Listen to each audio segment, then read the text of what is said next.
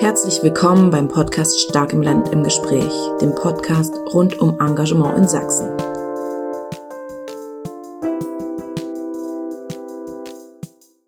Ja, hallo und herzlich willkommen zur allerneuesten Folge vom Stark im Land im Gespräch Podcast, ein Podcast der Deutschen Kinder- und Jugendstiftung. Wir nehmen heute wieder an einem wunderschönen Freitag die neueste Folge auf und mir zugeschaltet die Anniko. Grüße dich, Anniko, wie geht's dir? Ah, hallo Julian, mir geht's ganz gut. Ich bin froh, dass Freitag ist, ehrlich gesagt. Die Woche war ganz schön knackig, aber wem erzähle ich das? Wie geht's dir denn? Ja, ähnlich. Ich mag ja auch immer Freitage am allerliebsten, wie fast alle Menschen da draußen wahrscheinlich. Genau, aber wir sind heute wieder nicht alleine. Wir haben einen Gast und zwar die Claudia Munschig. Ähm, Claudia, magst du dich ganz kurz mal vorstellen? Ähm, wer bist du und wo arbeitest du aktuell? Ja, hallo, also ich bin die Claudia und ich arbeite aktuell bei dem Projekt Kreatives Sachsen, äh, das wir seit vier Jahren umsetzen dürfen mit unserem Landesverband und jetzt wird es schon kompliziert. Also ich versuche das dann später nochmal genauer zu erklären. Aber ich darf, um es mal grob zu sagen, für Kultur- und Kreativschaffende äh, in Ostsachsen unterwegs sein und die unterstützen, beraten, vernetzen, sichtbar machen, wie wir auch gerne sagen. Also das heißt wirklich erstmal erzählen, dass es die überhaupt gibt und wie viel es davon gibt. Und das macht unheimlich viel Spaß.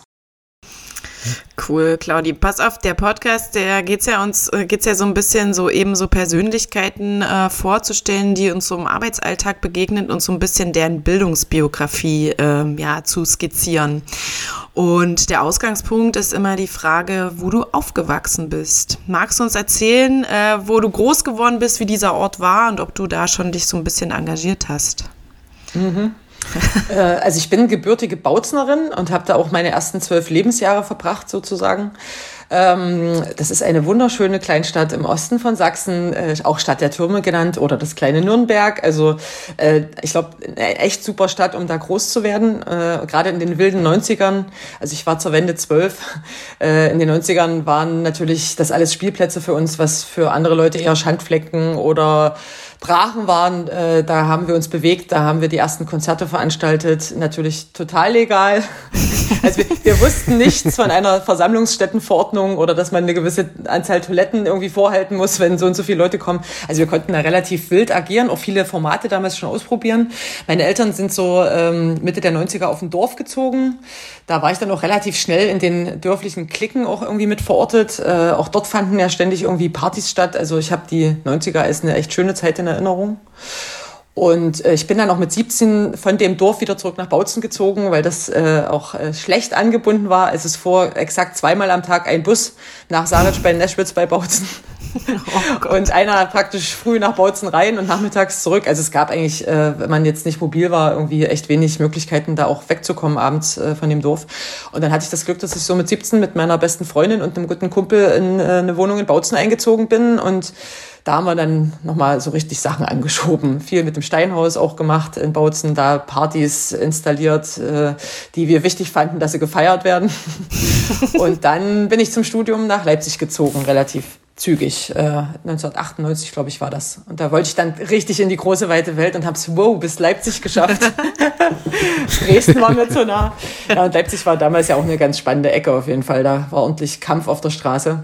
Äh, was dann aber auch dazu geführt hat, dass ich wieder zurück wollte, weil das war mir auch ein bisschen zu, äh, zu spannend manchmal. Also wenn man also das, mein schreckenstes Erlebnis war, dass ich irgendwann mal aufgestanden bin und sehen musste, dass meine eigene Hut äh, von den Leuten in Konnewitz selbst äh, praktisch zerstört worden war im Zuge, die hatten mal so ein, so ein, so ein die wollten äh, genau die Nacht der am meisten besetzten Häuser sollte das werden mit Guinness äh, Bucheintrag ins Guinness Buch der Rekorde und das war dann eher am nächsten Tag eine Spur der Verwüstung die ich da in Konnewitz sehen durfte vor meiner Haustür. Und da dachte ich dann, also wie bescheuert ist denn das, einen eigenen Stadtteil zu zerkloppen? Also das habe ich einfach nie verstanden. Ja. Und dann war ich parallel das erste Mal auf meiner ersten BAN, also Bunte Republik Neustadt in Dresden. Und das war damals wirklich noch ein sehr, sehr schönes Fest. Und ich dachte, eine Stadt, wo sowas möglich ist, da möchte ich doch dann mal wohnen. Und dann bin ich zum zweiten äh, Teil meines äh, ersten Studiums nach Dresden zurückgegangen. Genau.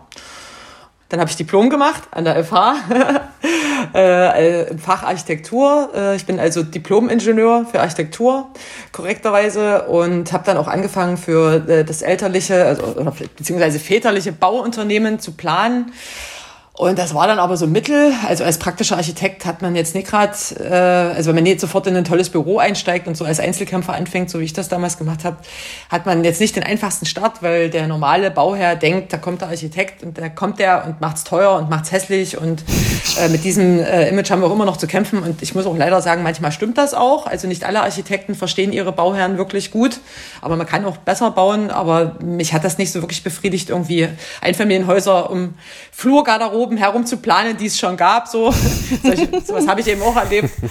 Und dann gab es einen schönen, äh, einen schönen Masterstudiengang hier in Dresden damals an der TU, der hieß Denkmalpflege und Stadtentwicklung. Und mich hat Stadtentwicklung irgendwie schon immer interessiert.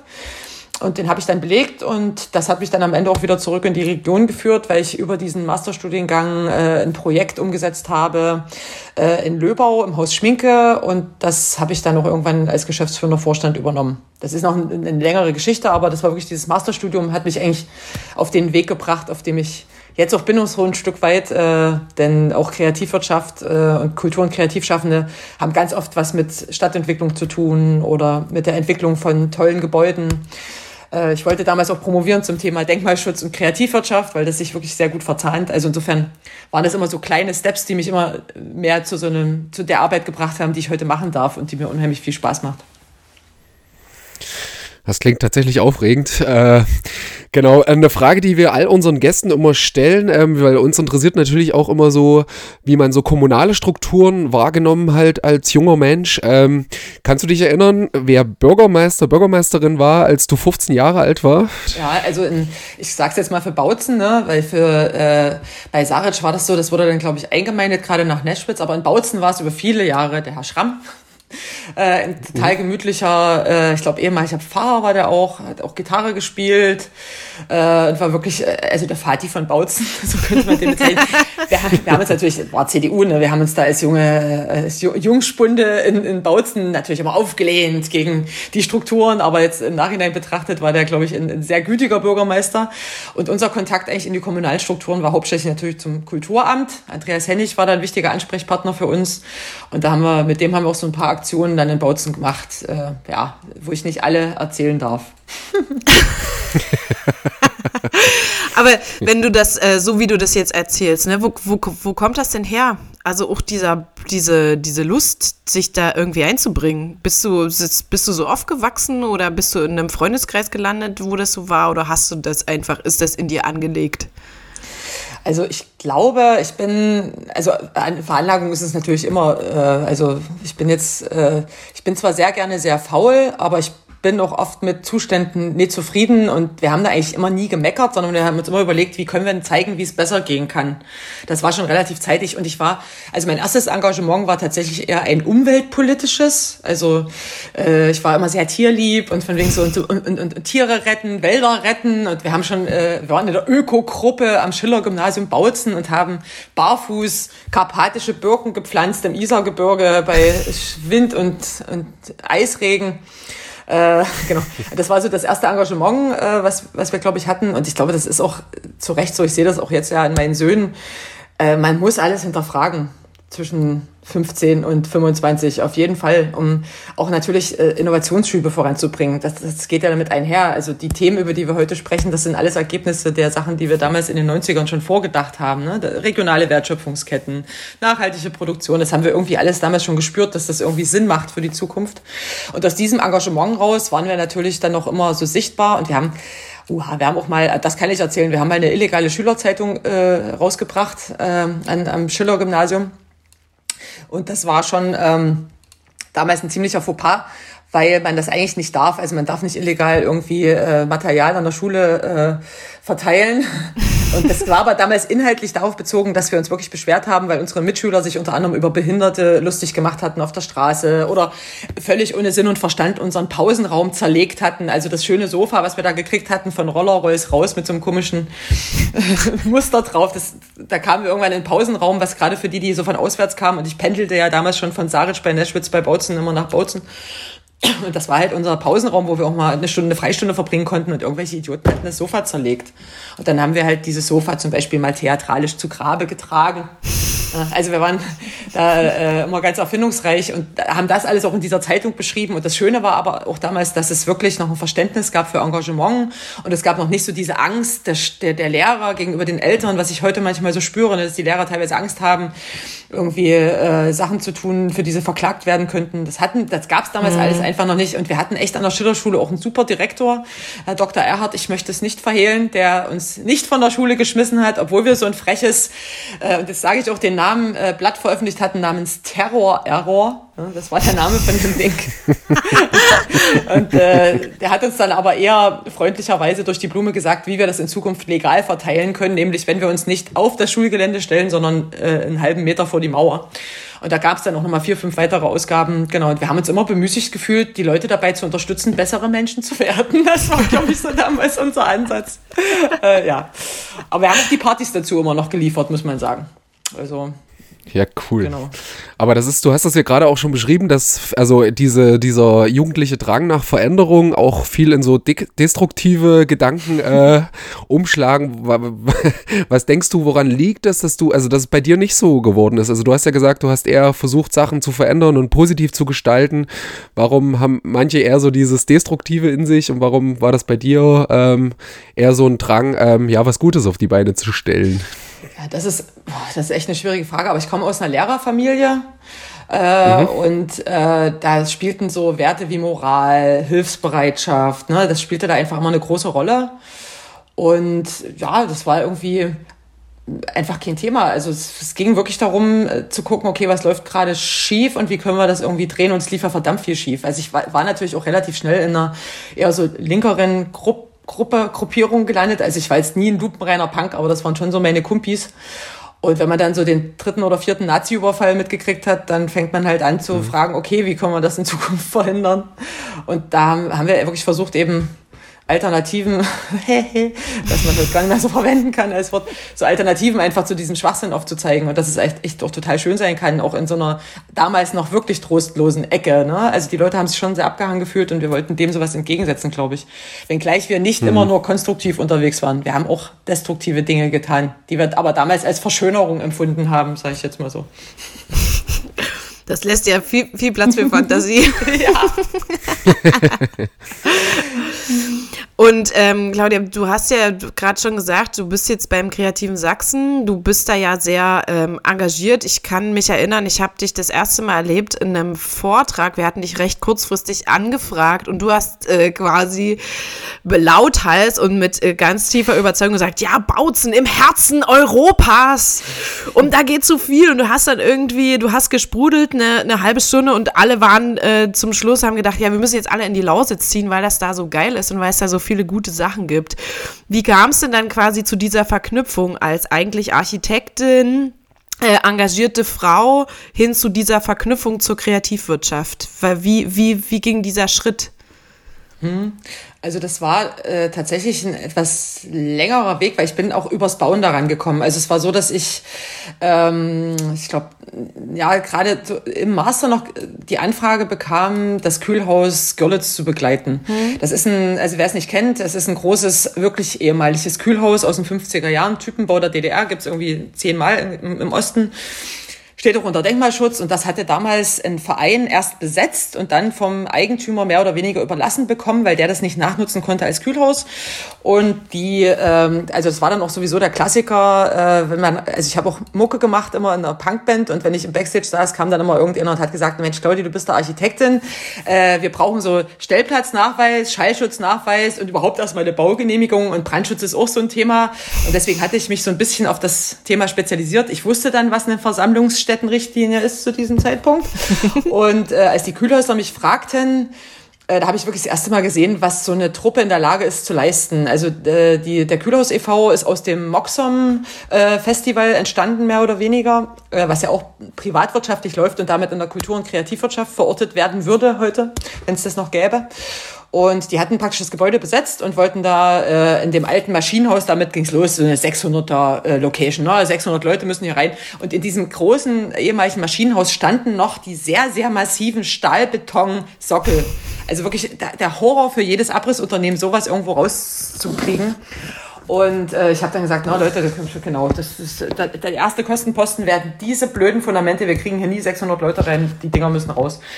Und das Schöne war dann aber, dass ich, nachdem ich 14 Tage dann mich an die Pläne gesetzt hatte, wiederkam und da hatte der Verein das schon längst rausgestemmt. Die haben Kraft ihrer Wassersuppe und mit allen äh, so Kumpels, die sie mobilisieren konnten, wirklich diese Dinger dort rausgestemmt.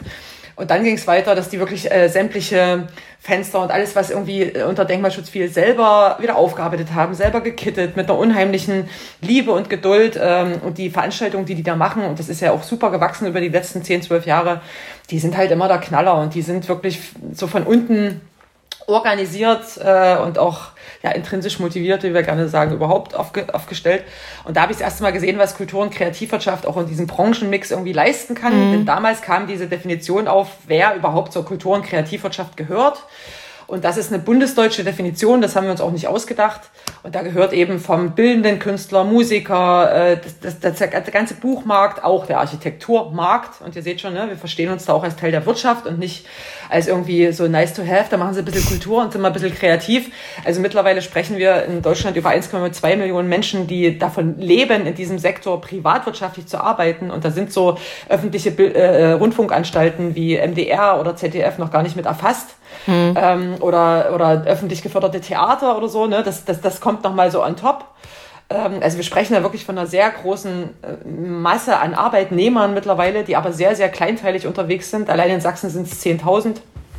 Oder vielleicht, um das noch mal weiter runterzubrechen, nur in Dresden wird abseits von Semperoper und äh, Gemäldegalerie und wie sie alle heißen, die ganzen Museen, in der Kultur- und Kreativwirtschaft jedes Jahr eine Milliarde Euro umgesetzt. Und das Krass. eigentlich ohne eine stringente Förderstruktur. Also wir haben andere Wirtschaftszweige wie Automobilindustrie oder Maschinenbau, die ja hochgradig subventioniert sind, wie wir wissen.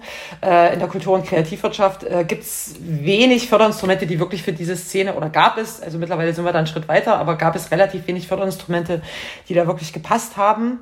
Äh, kleines Beispiel, als ich als Architektin gestartet bin, hat mir niemand irgendwo eine Förderung angeboten für die Errichtung meiner Betriebsstätte, also für die Einrichtung meines Büros sozusagen. Äh, wenn ich als Maschinenbauerin losgezogen wäre, hätte ich äh, auf jeden Fall auf ein äh, Portfolio an Förderinstrumenten zugreifen können. Und dieses Mindset wollten wir damals verändern oder ich habe gemerkt, dass es dafür auch eine Sichtbarkeit braucht und habe damals aber auch gemerkt, dass es unheimlich durchanalysiert wird, gerade dieser Markt. Mhm. Und auf Basis dieser statistischen Kennzahlen haben wir dann irgendwann in Dresden gesagt, also ich habe euch ja gerade auch die, die eine Milliarde da benannt, ne, haben wir dann gesagt, also es gibt hier so viel, also nur in Dresden mehr als 15.000 Arbeitnehmer in dem Bereich. Wo bitte werden die vertreten? Wo sind die sichtbar? Und mhm. ja, auch eine mhm. Band ist eine wirtschaftliche Einheit, auch wenn die natürlich in erster Linie Kunst macht, aber die machen vor allen Dingen Umsatz. Die bringen, die bringen Leuten Kohle und davon können die Leute wiederum äh, Personal anstellen. Ne? Und ähm, das einfach sichtbar zu machen. Und damals war in Dresden gerade der Trend, wirklich Proberaumhäuser zu schließen. Ähm, die äh, ja, äh, Atelierhäuser äh, wurden mehr oder weniger ja nicht wirklich sichtbar gemacht, nicht wirklich instand gehalten. Also es war einfach an der Zeit, da der Stadt auch mal zu zeigen, was es geht. Und wir hatten Glück, die wollten sich damals dem Thema sowieso widmen. Und dann konnten wir hier in Dresden schon mal einen städtischen Verband mit einer Geschäftsstelle finanzieren. Äh, in Leipzig war damals äh, der erste Verband schon gegründet worden. Die hatten auch eine finanzierte Stelle. Allerdings äh, war das, lief das über ein EU-Programm noch. Also es war ein anderer Weg. Und dann haben wir die Chemnitzer noch dazu gebracht, auch noch einen Verband zu gründen. Und wir haben jetzt mittlerweile fünf Trägerverbände in einem Landesverband. Und dieser Landesverband äh, ist Träger auch wiederum des Projekts äh, Kreatives Sachsen, äh, was äh, hauptsächlich vom Wirtschaftsministerium äh, finanziert wird. Und da sind wir auch sehr froh. Also wir gehören mhm. nicht, wir gehören sozusagen förderlogisch nicht in den Kulturbereich, auch wenn viele unserer Akteure natürlich von Kulturfördertöpfen profitieren. Logisch, ne? wenn irgendein freies Theater äh, von der Kulturstiftung des Freistaats gefördert wird, dann holen die sich ja trotzdem den freiberuflichen Massen Maskenbildner dazu oder den Techniker. Ne? Und die alle werden eben in der Kreativwirtschaft erfasst, weil die ganz normal Rechnungen stellen, ganz normal Steuern zahlen, im besten Fall eine Umsatzsteuer und eine Gewerbesteuer und die zahlen ihre Mieten. Ne? Das sind einfach auch wirtschaftliche Einheiten. Und deswegen freuen wir uns so über diese, diese Struktur, dass wir dort wahrgenommen werden. Und wir können jetzt eben seit vier Jahren mit einem Kernteam von sieben Leuten im Projekt äh, arbeiten. Äh, es gibt zwei Außendienstmitarbeiterinnen. Das bin einmal ich. Ich darf durch Ostsachsen fahren und meine Kollegin Katja Großer durch West- und Nordsachsen. Und wir bemühen uns wirklich, und vor Corona war das natürlich wesentlich einfacher, permanent äh, wirklich äh, vor Ort zu sein, die Akteure ähm, zu beraten, zu Vernetzungsmöglichkeiten, zu Fördermöglichkeiten. Also dadurch, dass unsere Kreativwirtschaftler so häufig irgendwie zwischen äh, Kulturförderung und Wirtschaftsförderung hin und her geschickt werden und eigentlich machen sie auch noch Regionalentwicklung und eigentlich machen sie auch noch Stadtentwicklung, weil das ist das Schöne eben bei unseren Unternehmern, dass die häufig über den Tellerrand rausgucken und ähm, ja, dann machen die eben wie auf der Jakob Straße in Görlitz. Ne? Klar, es ist erstmal ein Laden gewesen, die Jakob-Passage, aber klar machen die auch jedes Jahr ein Straßenfest. So. Mhm. Das gehört halt bei solchen Leuten einfach dazu. Oder wenn ich mir angucke, was das Kühlhaus alles stemmt, auch viel ehrenamtlich. Die haben ja gleich noch einen ehrenamtlich einen Stadtplan entwickelt.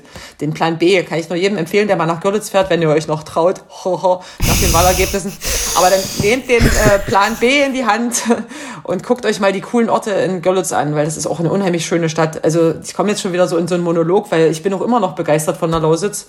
Äh, und ich bin äh, sehr optimistisch, dass wir da in den nächsten Jahren auf jeden Fall auch noch ein anderes Mindset hinbekommen können, wenn wir die Potenziale kommunizieren. Äh, weil es gibt eigentlich nie viel Schlechtes zu berichten, außer dass das Mindset der Leute eben noch nicht in der Gegenwart angekommen ist. Mhm. Ja, cool. Man merkt, du hast wirklich eine hohe Motivation hinter deiner Arbeit. Ähm, wie, woher nimmst du die, so deine Motivation? Wenn jetzt draußen die ZuhörerInnen sich so denken, äh, ich kann das alles gar nicht verstehen, wie man sich so engagieren kann, auch schon von, von früher Jugend. Was war immer so deine Triebkraft so hinter deiner Motivation? wäre schon so ein bisschen das, was ich ja vorhin gesagt habe, dieses Verbessern einfach der Umstände und der Rahmenbedingungen. Und ich hatte, glaube ich, auch immer schon ein Herz für so Schwächere, dass man mhm. irgendwie, also und ich ziehe Freaks an, das ist auch noch so ein Ding, das habe ich ja gestern wieder besprochen. Ich habe auch Freunde, denen geht es auch so, ich bin nicht allein, aber äh, so immer die, die, die, die so ein bisschen abseits der, der Wege sich bewegt, oder der ausgelatschten Pfade bewegt haben, dazu kleines Sprichwort, ne, auf, auf ausgetretenen Pfaden wächst kein Gras sage ich mal so, also immer dieses so ein bisschen abseits und so ein bisschen mal die, die Sachen hinterfragen, mal umdrehen und mal ins Gegenteil verkehren. Das hat mir einfach auch mal Spaß gemacht. Ähm, mhm. Und das Engagement kam wirklich so aus diesem, diesem Drang, gute Sachen, gute Leute und schöne Dinge irgendwie sichtbar zu machen und zu unterstützen.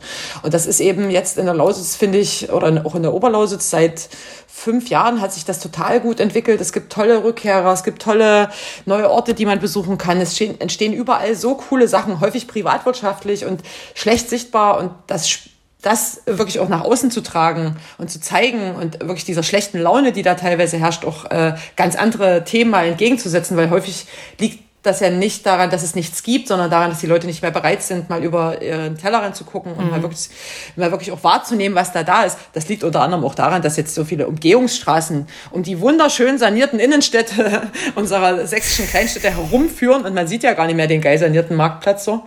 Ähm, also das irgendwie sichtbar zu machen und Leute dazu zu befähigen, das zu tun, was sie gerne tun, das motiviert mich einfach, weil das Spaß macht und mhm.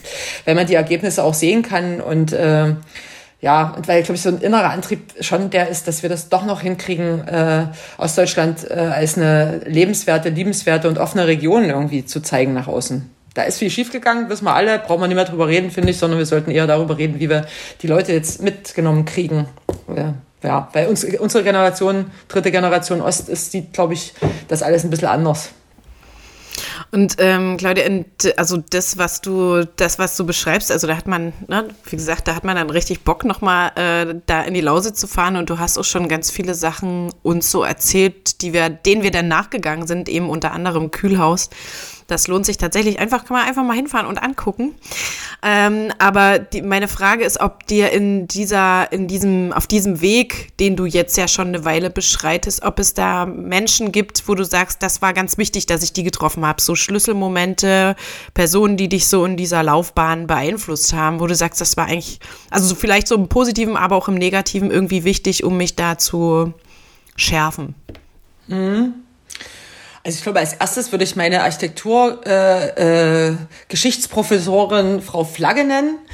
Ähm, die hat mir das erste Mal so das Auge geöffnet für so Zusammenhänge zwischen Gesellschaft und Stadtentwicklung. Und ich fand mhm. das mega spannend, weil man kann in so einer, so einer Stadt wirklich ablesen, wie eine Gesellschaft drauf ist. geht mal jetzt in die Innenstädte, in den etwas größeren Städten, da seht ihr, wie die drauf sind, nämlich äh, konsumorientiert. Das wird auch nochmal spannend, wenn diese Immobilien dann alle leer stehen, was dann da drin passiert. Mhm. Genau, also aber das war so die erste, wo ich so dachte, aha, so ist das, okay. Und dann geht man mal anders durch die Stadt und begreift dann, dass man da mit diesem Thema Bau auch irgendwie was machen kann. Ähm, Dann war es in meinem Masterstudium auf jeden Fall äh, die ganze Professorenriege, weil es waren unheimlich tolle Leute, auch eingekauft aus der Schweiz teilweise. Die sind jetzt auch zum Teil an der Bauhaus-Uni äh, in Weimar. Aber dieses Konglomerat sozusagen äh, aus Wissen, das fand ich unheimlich spannend. Ähm, dann muss ich eine Zeitschrift nennen, Brand 1. Ich bin seit vielen Jahren Brand 1-Leserin und finde das einfach äh, immer wieder ermutigend, äh, diese Stories sich da anzugucken. Kann ich auch nur jedem empfehlen, der vielleicht gerade so auf Jobsuche ist und denkt, er muss jetzt irgendwie einen Job finden, den er dann sein Leben lang tut. Also die besten äh, äh, Sachen entstehen eigentlich immer, wenn man von dem äh, vorgegebenen Weg mal abweicht. Kann ich nur als Tipp mitgeben. Also ich bin ja auch keine praktische Architektin mehr und finde Gebäude trotzdem spannend. Also man kann das ja trotzdem verbinden. Genau, äh, negativ will ich eigentlich gar keine Namen nennen, gab es auf jeden Fall einige. Also ganz häufig habe ich natürlich auch gehört, Frau Munschig, was Sie uns hier erzählen, das haben wir ja noch nie so gemacht. Äh, ich könnte jetzt diverse Stadtplanungsamtsleiter benennen oder so. Ähm, will ich aber nicht, die sind Gott sei Dank auch mittlerweile alle in Rente. Aber äh, es wurde uns auch ganz oft immer gesagt, das, was ihr hier wollt, das geht doch überhaupt nicht. Das geht nicht. Mhm. Und wie, äh, äh, das hören wir auch immer noch, ne? Also Kreativwirtschaft im ländlichen Raum. Also Quatsch, wir haben hier keine Kreativen. Das Spannende ist aber, dass wir die Statistiken kennen und wissen, dass jetzt schon von den 5000 Unternehmen, äh, 10.000 Unternehmen, 5000 abseits der Großstädte angesiedelt sind. Und das ist wirklich total spannend ist. Und ähm, da ist schon, ja, also da ist schon einiges an Potenzial, was es noch zu heben gilt. Und ich überlege gerade, ob ich, ich könnte auch, also wer mich auch beeindruckt hat, wirklich äh, in den letzten Jahren war unsere ehemalige Ministerin Stange, die jetzt in ihren wohlverdienten Ruhestand gegangen ist. Und äh, da habe ich äh, wirklich in der Kombi Bescheidenheit und Intelligenz und das auf so einem Posten äh, fand ich Wahnsinn. Also ich fand die richtig toll. Also schöne Grüße, Frau Stange. Falls Sie das jetzt hören, gönnen Ihnen Ihren wohlverdienten Feierabend sozusagen. genau. Ähm, Gibt es denn äh, in deiner, wenn, wenn du dir jetzt mal vorstellst, du hättest in deinem, bei deinem Aufwachsen so eine Person wie dich an deiner Seite gehabt, ähm, wie hätte sich dein Lebensweg vielleicht verändert? Also jemand, der so engagiert ist, der, der Menschen auch mitreißt, ähm, ja, Denkst du, ähm, da hätte sich irgendwas, du hättest dich anders entwickelt oder ähm, ja, dein Lebensweg wäre ein anderer geworden? Ähm, das Ding ist natürlich, ich habe ja so jemanden an meiner Seite gehabt, also in Form von einer sehr guten Freundin. Wir haben praktisch, seitdem wir 17 waren, diese ganzen Aktionen irgendwie gemeinschaftlich umgesetzt. Mhm also wir haben uns da auch gegenseitig immer wieder gepusht und es gab natürlich dann noch ergänzend auch ein Netzwerk von, von coolen Leuten, die das immer irgendwie mitgetragen haben. Aber ich glaube, also sie ist auch äh, natürlich nicht wie ich, sonst wären wir nicht gut befreundet, weil das wäre, glaube ich, das Hauptproblem gewesen. Ich hätte ja dann die ganze Zeit mich selbst neben mir sitzen gehabt und ich glaube, was ich da gelernt hätte, wäre Chaos zu vermeiden, Dinge abzuarbeiten, Zettel abzuheften, weil das sind tatsächlich so die Skills, die ich überhaupt nicht drauf habe. Und wenn ich mich aber selber immer beobachten würde, äh, bei diese, also bei die, was das, dieses Chaos eigentlich immer für einen Rattenschwanz noch nach sich zieht, ich glaube, dann wäre ich jetzt viel strukturierter unterwegs. Aber ich bin jetzt, werde jetzt 43, ich habe es immer noch nicht geschafft. also es ist vielleicht so gar nicht so schlimm. Ja, muss, also mein Tipp wäre da für alle, die das jetzt vielleicht hören, sucht euch jemanden, der sowas gut kann und euch da irgendwie unterstützt. Also ich hatte da auch Schwein, zumindest in, bei der Stiftung Haus Schminke beispielsweise, dass ich da fantastische Kolleginnen habe, die wirklich auch gerne Excel-Tabellen dann führen und auch alles ordentlich abheften und nochmal kopieren. Auch beim kreativen Sachsen haben wir äh, da super Mitarbeiterinnen, die das irgendwie im Griff haben. Ich bin immer die, die dann nochmal so am Ende nochmal nachgefordert wird, weil sie wieder irgendwelche Zettel nie aufgehoben hat und nie abgelegt. Und also es ist leider überhaupt nicht meins. Also ich bin da eher der kommunikative kommunikative Typ. Und das ist, glaube ich, auch das Einzige, was ich richtig kann. So, dann den Leuten eine halbe Stunde so lange erzählen, wie geil das ist in der Lausitz, dass sie dann eben wirklich umziehen wollen. Äh, leider werden die dann manchmal mit Realitäten vor Ort konfrontiert, die nie ganz dementsprechend, was ich vielleicht erzählt habe. Aber ich empfehle auch jedem, der jetzt in die Lausitz für, für, oder fahren möchte, äh, mir erstmal eine kleine Mail zu schreiben, damit ich die, die Tipps geben kann, wo man erstmal hinfahren muss und andocken. Denn es ist nie überall so toll, wie ich das jetzt erzählt habe. Ja, das stimmt. Und äh, Claudia, du bist, also das ist zwar dein Job, aber ich glaube, mit so viel, mit so viel Power kann, kann ich, also begegnen mir selten Leute, die ihren Job so leidenschaftlich machen, wie du das machst. Gibt es, ähm, gibt es noch ein Engagement neben deinem Job? Also neben diesen, also weil das ist, es verschwimmt ja so ein bisschen. Es ist ja nie so, das ist ja auch quasi deine innere Überzeugung, aber machst du noch was neben, neben dem kreativen Sachsen, wo du sagst, das ist noch so ein Herzensprojekt oder so eine Herzenssache, die mir Freude macht? Ja, auf jeden Fall. Ich bin immer noch, immer noch geschäftsführender Vorstand der Stiftung Haus Schminke, auch wenn ich nicht mehr im operativen Geschäft bin und da eigentlich wirklich zu wenig Zeit auch dafür auf wenden kann aufgrund mhm. der vielen anderen Geschichten. Aber das ist auf jeden Fall ein totales Herzensprojekt. Und auch da irgendwie den Mädels vor Ort und äh, dem einen Jungen, den wir noch im Team haben, äh, weiterzuhelfen, äh, dass das Projekt weiter auch gut kommuniziert ist und da auch unterstützend immer wieder äh, äh, irgendwie da zu sein. Und im Moment unterschreibe ich immer alles und habe die rechtliche Verantwortung. das mache ich für die Stiftung noch. Ich hoffe, ich darf das auch noch eine Weile weitermachen. Und ansonsten habe ich ja noch eine immer noch äh, spielende Punkrock-Band. Mittlerweile sind wir alle ein bisschen gealtert, aber es geht noch. Wir haben letztens sogar wieder ein Konzert gespielt, das war schön. Ähm, also Musik ist auf jeden Fall so das mich permanent begleitende Thema. Ähm, was äh, sich auch irgendwie immer, also ich dachte immer früher mit 40 höre ich auf, wer will denn noch so eine alte Frau auf der Bühne sehen? Aber wir werden angefragt und äh, Rockerrente haben wir noch nie, also machen wir es auch ein Stück. ah, schön. Aber das ist doch ein, ein, gutes Stichwort zu unserer letzten Frage, die wir allen unseren äh, Gästen stellen. Äh, was sind denn so gerade deine Unterhaltungstipps? Das muss jetzt nicht nur Musik sein, das können auch irgendwie Podcasts, Bücher, Filme, was auch immer irgendwie. So drei, drei Unterhaltungstipps von dir. Drei nur? Ah. Ja, kannst auch mehr machen. okay, dann mache ich erstmal Werbung für eine Band, die ich total super finde. Die heißen Rexbirds.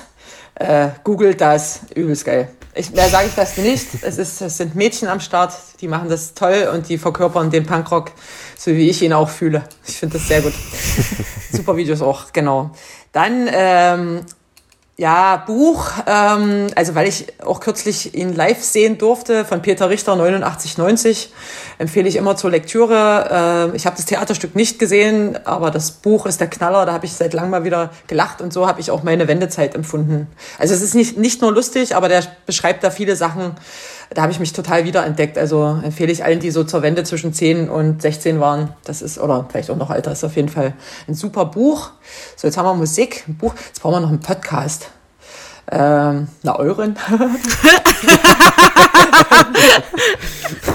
Aber wir haben auch einen Podcast übrigens beim Kreativen Sachsen, den kann ich auch mal bewerben. Der ist ganz, äh, ganz spannend für Leute, die sich damit beschäftigen wollen, wie man so Handwerk und Digitales zusammenbringen kann. Der heißt Werkstattstories, kann man mal googeln und da darf ich immer so einen Kreativen und einen Handwerker gemeinsam interviewen und das ist teilweise auch sehr, sehr spannend, wie die sich gegenseitig sehen und dann am Ende doch merken, dass sie ganz viel gemeinsam haben. Also, genau ja.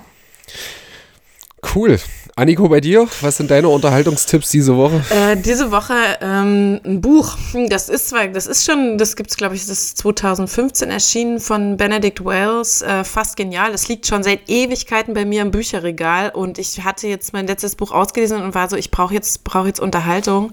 Und es liest sich so schön. Also es macht einfach richtig Bock, so ein ähm, junger Typ, äh, der so irgendwie um 19, 20 Jahre alt ist und so voll in so einer Orientierungsphase, ähm, will seinen Vater aufsuchen, hat eine depressive Mutter, ist so ein bisschen allein und man sieht so, man geht so mit dem so diesen, diesen Weg so in dieser Findung. Und irgendwie ist das, also ich über diese Phase bin ich so hinaus, aber das erdet nochmal und äh, man kann auch mal gut so über sich so reflektieren. Also irgendwie, und es liest sich einfach total gut runter und man kann das auch abends im Bett lesen und kriegt noch ein bisschen was mit und pennt nicht weg. Also Benedict Wells, fast genial. Und von Benedict Wells, das habe ich vorher gelesen, das Ende der Einsamkeit, auch echt stark. Also das ist schon ein bisschen harter Tobak, also so emotional nimmt es, das ist schon echt krass.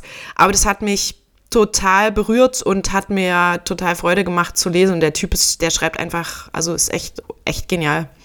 Genau, meine Empfehlung. Schmidi und du?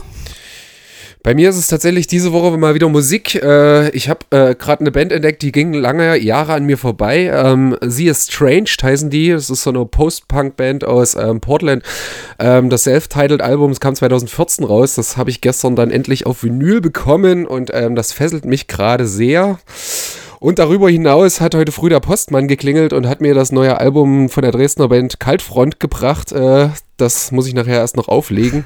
Aber auch eine Band, die ich äh, sehr empfehlen kann. Das ist gerade auch für so ein bisschen diese herbstliche Jahreszeit, die jetzt nahe kommt. Äh, die, perfekte, die perfekte Musik hat eine schöne Melancholie. Großartig. Genau. Ähm, ja, dann vielen Dank, Claudia, für den Einblick in deine Sichtweisen, in deine Biografie. Das war echt spannend. Ähm, und da genau, nur die Hälfte den Leuten, erzählt. okay, dann, dann müssen wir auch bei dir noch eine zweite Folge machen. ja, cool. genau, und auch vielen Dank wieder an die ZuhörerInnen da draußen und habt ähm, noch eine schöne Woche. Genau. Dann Danke, macht's Claudi. gut. Ja, Tschüss. Macht's gut. Ja, ciao. Ciao.